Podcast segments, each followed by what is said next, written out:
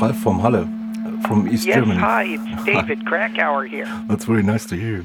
Just for the start, because it was very interesting for me. Um, did you choose the um, the figure of this uh, Prince of Hell, Pruflas, yourself?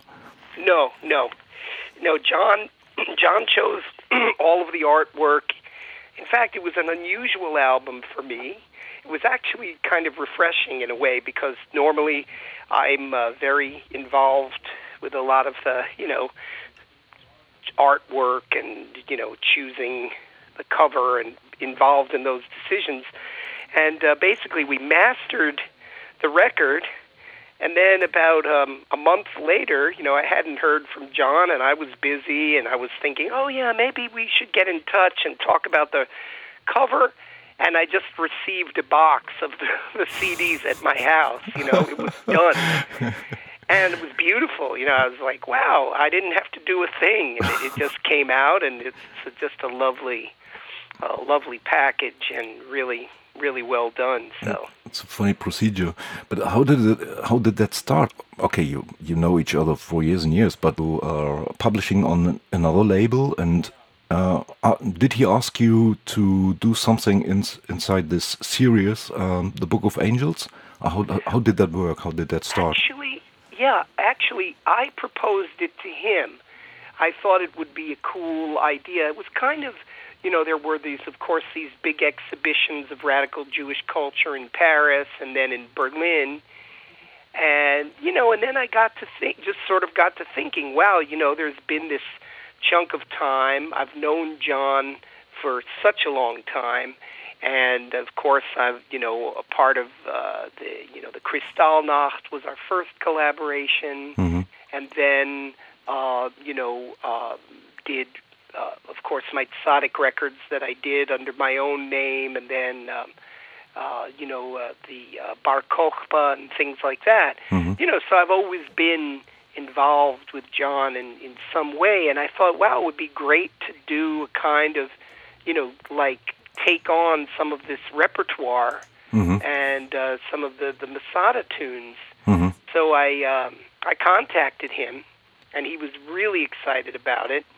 And he said, "I think I want I want you to go. We want to I want to go into book three of the Book of Angels, and just choose uh, you know, I, it, so Zorn offered to choose a bunch of songs of, of these uh, tunes for me, and then I uh, chose the ones, you know, I kind of read through them on the clarinet, listened, you know, felt the melodies, and I thought, oh, okay, uh, these are the ones that I want to do. Mm-hmm. So I uh, I chose, you know, the, the, the tunes, and uh, then we toured it. Uh, you know, a little bit under the title Krakauer Plays Zorn. and, uh, you know, in we played in Berlin, of course, at the Jewish Museum. And we played in Paris at the New Morning. We actually did a whole festival and also at the uh, Salle Pleyel in Paris, big a big hall. So, mm. and and uh, you know now I'm sort of uh, moving in, uh, taking that repertoire as part of my program and I'm calling the whole thing ancestry.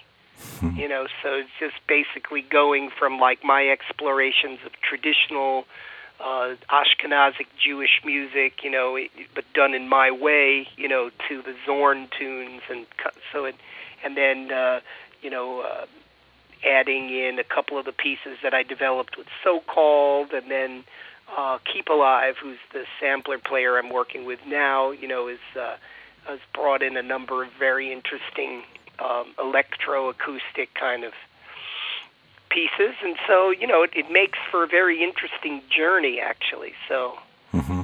uh, that'll be coming up next fall in Europe. We'll be touring around. I think it's an, an interesting bridge for me because I, as I um, saw that, I know you described your own music as a kind of home. Uh, this finding the klezmer was a kind of finding home, musical right. home.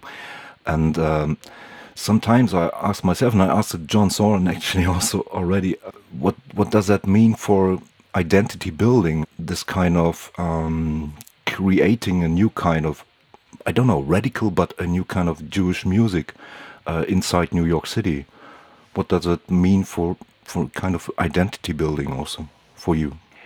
Well, you know, I think that uh, uh, Jews of my generation, and you know, I'd say a little older than me, a little younger than me, sort of, yeah, like let's say post World War II, very assimilated Jews, you know, coming, uh, you know, we're, we're sort of in this this uh, funny position uh, vis-a-vis Judaism. Uh, you know, most of the people I know are not not religious. You know, so their religion doesn't really uh, come into play.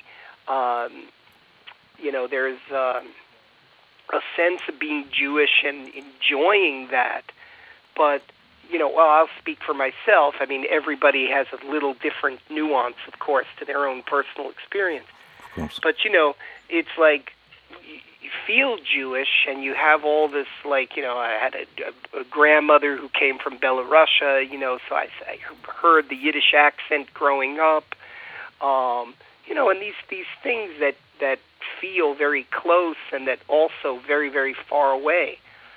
And so uh, it was interesting in my early 30s to take this on you know first with my work with the klezmatics and then forming klezmer madness and uh, you know, collaborations with people like Zorn and the Kronos Quartet and, you know, all kinds of different things and working with different, lots and lots of amazing composers and, and so, uh, you know, it's it's like this uh, wonderful opportunity to um, sort of redefine, you know, uh, sort of a post World War II after Holocaust and Stalin and you know then just people assimilating and like the whole thing. My parents were born in the United States. My grandparents came from Eastern Europe grandparents or even great grandparents somewhere between about 1880 and about 1906 or something like that mm. you know so people really in America I, I identify myself strongly as an American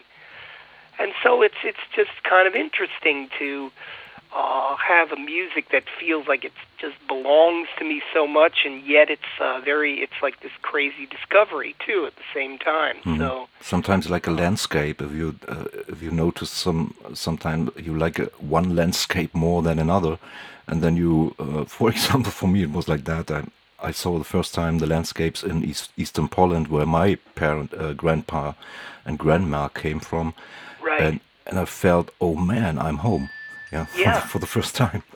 Yeah. Yeah, it's a kind of incredible thing. Yeah.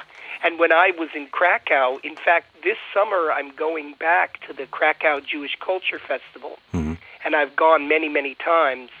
But this summer is very special because I'm celebrating my 20th anniversary uh, at the festival.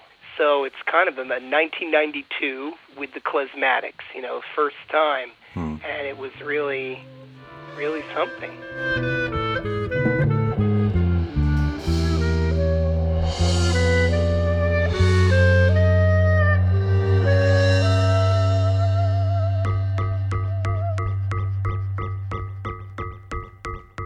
It's only like a small note, but uh, it's a question also in that direction. Uh, what do you think? What is that?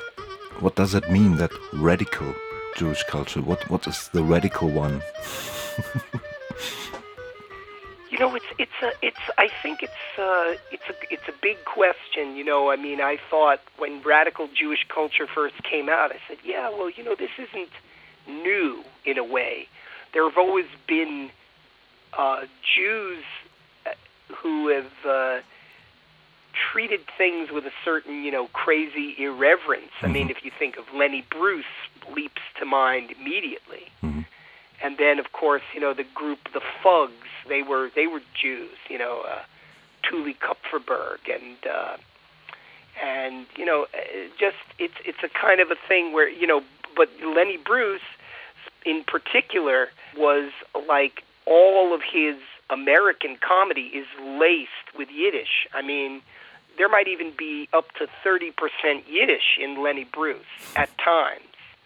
and uh, he's always doing interesting things with Jewish identity and crazy and crazy riffs and going back and forth and And I think you know that whole attitude of the '60s and that attitude of uh, breaking out of you know this sort of like mass media you know, there was this whole kind of a mass media thing in the United States of like these television shows like Leave It to Beaver. Mm. You know, I don't know if you've ever seen any of these shows, the Donna Reed show. And and they were just they were these little half-hour TV things and it's sort of like the normal quote unquote American family. Mm-hmm. You know? And so I think that growing up in the in the 60s like people were like, "Well, this isn't you know, this is weird. There's like this weird disconnect and so sometimes I felt like I was a character on Leave It to Beaver, like it's the white bread American. But I said, but no, there's this whole other richness and this whole other culture.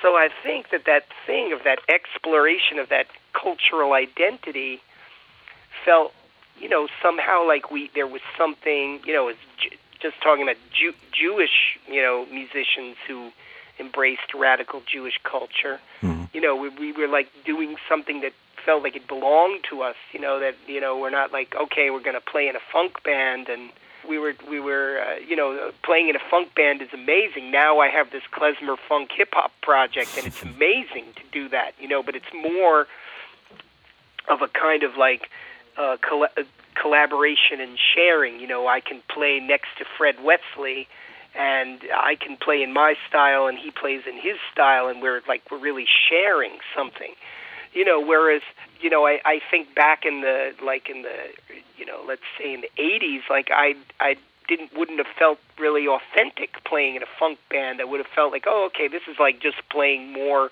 classical music in a way like imitating this stuff but mm-hmm. but somehow doing the Jewish music felt more like a way to connect to something that was part of part of me mm-hmm. you know and then bringing in the African American influences and the rock and the punk and the you know whatever else contemporary classical insane experimentation you know. And so I think that the radical Jewish culture just was like you know something about playing something that was raw that came from the heart that was you know that was just a, a, a real connection, and let's say a non-nostalgic connection. You know, it's like being in in one's own time. Like sometimes klezmer music can fall into this uh, very nostalgic, you know. Yeah, yeah, of course. The old, the little shtetl, the grandmother yes. sitting on the porch, you know. Yeah.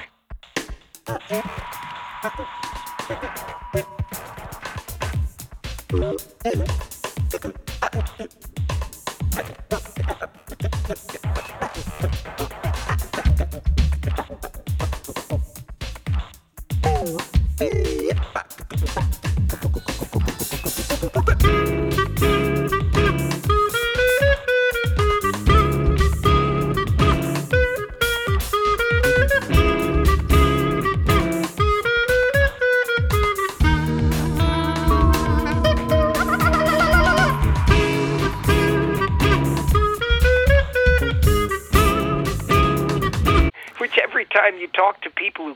From these these little villages and these shtetls, they said, no, it was horrible. Like it was really hard. Like life was hard, and then the you know Ukrainian whatever Cossacks would come in and burn the burn the town down like three times, and you know they said we wanted to get the hell out. Mm-hmm. And I mean, so uh, you know, yeah, something about avoiding that trap of nostalgia. Mm-hmm. I mean, I think it's human nature people want to say, "Oh, it was better then," or "These were the good old days," or you know, sometimes like someone breaks up with somebody, you know, and then a year later, like, "Oh, I miss them. They were such a great person," and you're like, "No, they weren't. They were horrible. They made your life miserable." but somehow we want to, you know, look back with uh, how can I say rose-colored glasses on everything. Yeah, there was once a, a situation where Bob Ostertag said uh, he always worked with these micro samples and lots and lots of material, and then he said, "Oh, I wished to to to have the possibility to make one nice song again because he couldn't anymore in that way." Oh, that's funny. Yeah, the uh, this deconstructional, uh, but might be a bridge back to the album. Um, it's mostly the demon from hell and angels um, due to that. Um, and I asked myself uh, some years ago what personal hell for me. What does that mean, hell? Right. But um, the, the the actual the the common the hell. What what does the hell mean for you? Hell hell would be you know I I consider my I I'll tell you I consider myself very lucky. I make my living doing what I love, you know, and I have great people in my life and my family and people and I have love in my life and I, I think hell would be a life doing what you don't want to do and not having love and not having family, you know, and, and not being free to do what you want to do. I think I think, you know, that you know, certainly I feel like in the United States, I don't know how much longer we're going to have it, but uh, for now we have a, a you know, we enjoy peace on our soil and you know so i mean i i think of people in the world living under bombardment living with hunger living with ethnic cleansing living with persecution and i i just count myself extremely lucky you know so the hell and, might be the opposite uh, i think there's a lot. Hell is uh hell is out there. Hell is out there. Free floating crazy and you know when human when the most horrible parts of human nature uh, get you know a hold of people and then they start killing each other and bombing each other and destroying each other. Yeah that's that's hell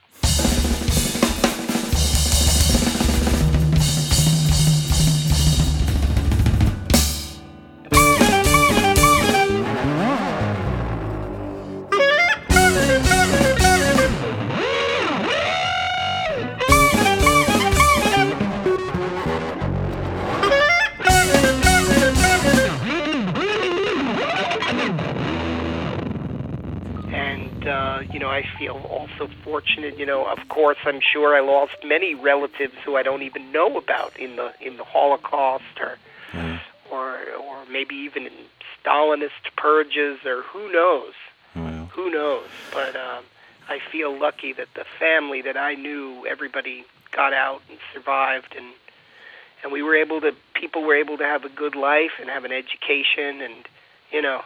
so listen, that's uh, you know my personal yeah. would be white, white and silence. I think no movement, like the. I think a kind of emptiness.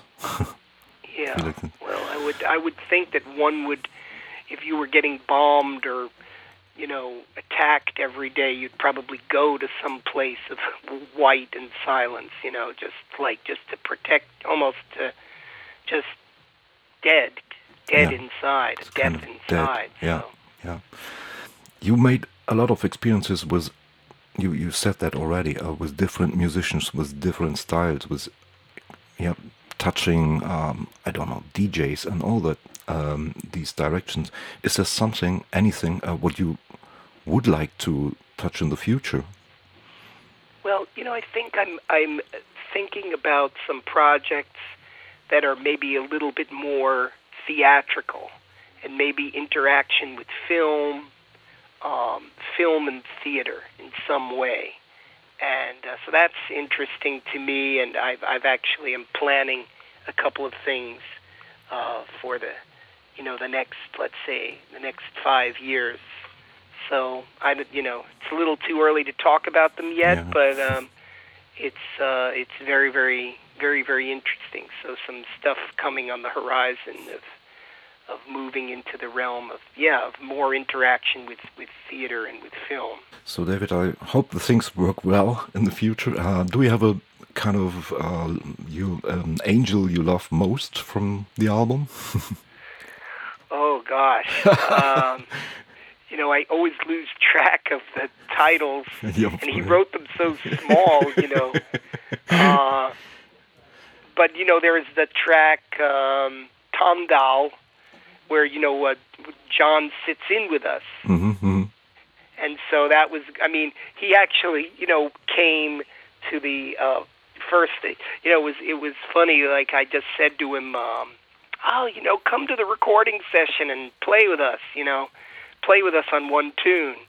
And he thought, oh, that's a great idea, but you know, then he came to the session, and then he he he didn't, you know, the first time he didn't, and I think he just wanted to sit and listen, and you know, really be in that role of, you know, uh, overseeing. And he was very nice, you know, the way he produced is very, very um, extremely subtle, you know he doesn't get in the way, but like you say, you know what, I don't think you quite got it. Try another take, or yeah, I think you're, you know, like I'd make a comment and he'd go, yeah, I think that's the good direction. Let's try that, or you know, little things.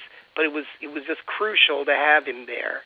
And then we went for the mix, and he said, oh, I'll bring my my saxophone, and we just and then uh, so I thought of this tune, and there was this like this crazy beat that Keep Alive made, and some like crazy electric guitar sounds and then and I was like playing over top of it and then John just started you know shrieking and then I overdubbed some like crazy like almost weird uh scat vocal and then so we, we had a lot of fun with that. So I, maybe that one, the Tandal, I don't remember which angel that one is, but that's the one where John sits on it. I think the ma- the madness, you know, let's say the uh, um, if you could look at hell in a tongue-in-cheek way, not tongue-in-cheek, but just like, you know, there's a sort of a joy of letting those demons out, you know.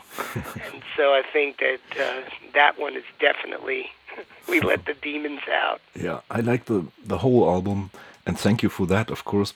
But also thank you for the talk. I enjoyed it very much. Oh, thank you, thank you. I enjoyed it too. So, David, hope okay. for the next time. yeah, yeah. Okay, anytime. Thanks for getting in touch. Thank you. Bye bye. Okay, take care. Bye bye.